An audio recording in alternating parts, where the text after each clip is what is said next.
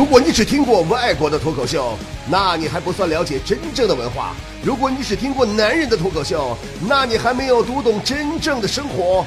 真正的脱口秀是直播现场，是身临其境，是原汁原味儿，是 stand up comedy。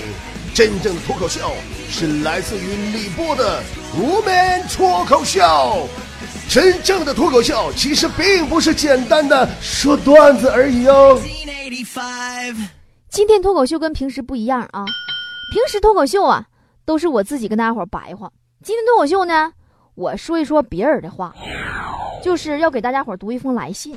我发现节目开播到现在呀，大家伙对我节目特别的关注，尤其呀会收到来信。这封信呢，尤其引起我的注意，是一位自称是小人物的小女孩写的一封痛斥前男友的信。看信的内容啊，我觉着这个小姑娘啊，肯定是非常的不开心。接下来呢，我就把这封信念给大家听一听。大家跟我们一起开心一下啊！我这有点损哈。这封信是这样写的：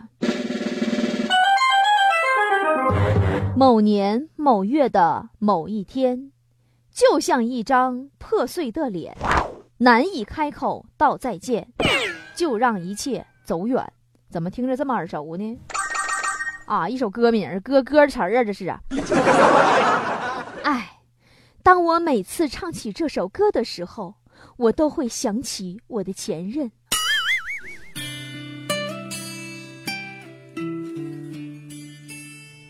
某年某月的某一天，就像一张破碎的脸。难以开口道再见，就让一切走远。我不知道收音机前的你们都有没有前任啊？如果有的话，是不是听到这首歌也会偶尔想起自己前任呢？啊？这个女孩就想起她前任了。她说啊，在信里告诉我说。就在上一个感恩节，我还对天默默祈祷，感谢我的前任，感谢他放过我，而去祸害他人了。嗯，因为大家不知道，他就是特别的极品，极品啊，就是网上说的那种极品的前任。首先，他特别爱装文艺。以至于他跟我说的每一句话，我都得百度一下原作者。哎，我觉得特别有感受啊！我也曾经有一个男朋友，嗯，上海的，特别爱好文艺。每次他跟我说啥呀，出口成章啊，就给我发诗啊，啥玩意儿的。哎呦妈呀，我就得百度原作者呀，跟他往下接呀，老累挺了。后来就给我累黄了嘛。我接着看他这信啊，信说还有啊，你知道我为什么要跟他分手吗？因为。他居然为了饺子蘸醋好吃还是蘸酱油好吃跟我打架，导致我当时就不会再爱了。可是让我最窝火的是，还没等我对他说滚，他已经把我踹了。原因是那天吃完饺子，他突然发现我删除了他硬盘里的大片儿。其实我俩是异地恋，昨天晚上打电话。他没有什么兴致说话，于是我各种担心他是不是累了呀，想放弃了呀，我是不是哪里做的不好呀？我可以改的呀。他那边遇到不顺心的事情了吗？异地恋真的那么不靠谱吗？之类的负能量的话全都出来了。我纠结了老半天，最后他说出了真相。他说：“哎，刚看完球赛。”湖人输了啊！还有上次，前段时间世界杯的时候，我是德国球迷，他是阿根廷球迷，俺俩搁家边吃方便面边看最后的绝杀。Lady，最后阿根廷输了。然后这货竟然往我方便面里面吐痰，说德国球迷都是贱人。你说我上哪说理去啊？反正我恨我的前任，我脑瓜子疼的时候还要我和他喝酒，还说要把我灌懵水；我肚子疼的时候还和我吵架，还说要气死我；我腰腿疼的时候还让我淋雨，还让我给他打伞。完了，他还说我，你怎么岁数不大，毛病还不少，浑身没好地方呢？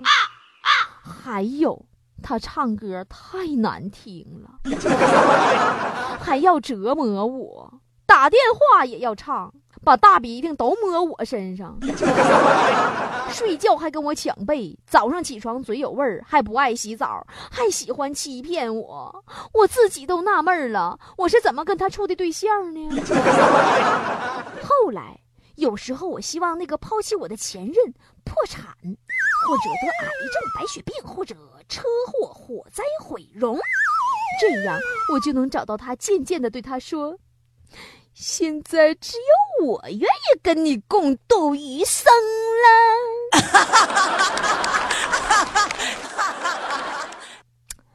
我和我的前任分手后，我把手机里的幺零零八六存了他的名字。换上他的头像，每天发短信查询话费，然后他每天都会给我回信息，就和我们热恋时候一样一样式儿的。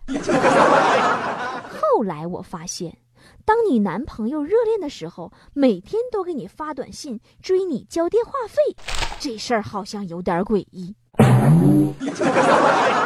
不过没关系，我现在已经不爱他了。昨天我还特地伪造了一份艾滋病的病例血液抽样给我的前任，不知道他收到之后有什么感觉。但是后来我自己反省了一下，我觉着这事儿我做的有点欠考虑啊。万一他一急眼先把我杀了，然后再自杀，怎么整啊？不过没关系。我绝不会让他再出现我的生活当中了，他也别来找我。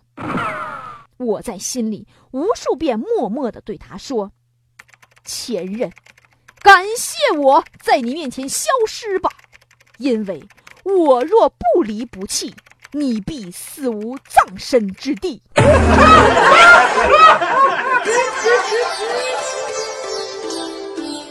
真的，就现在啊。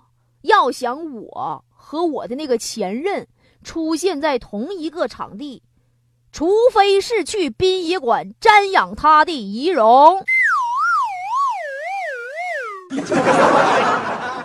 可是，但可是，可是后来我没忍住，还是给他打电话了。我打他电话。他接了，可是，可是他一看是我的号，竟然自己在电话那头嘟嘟囔囔、嘟嘟囔囔的说：“对不起，您拨打的电话已关机。” Sorry, the number you dialed.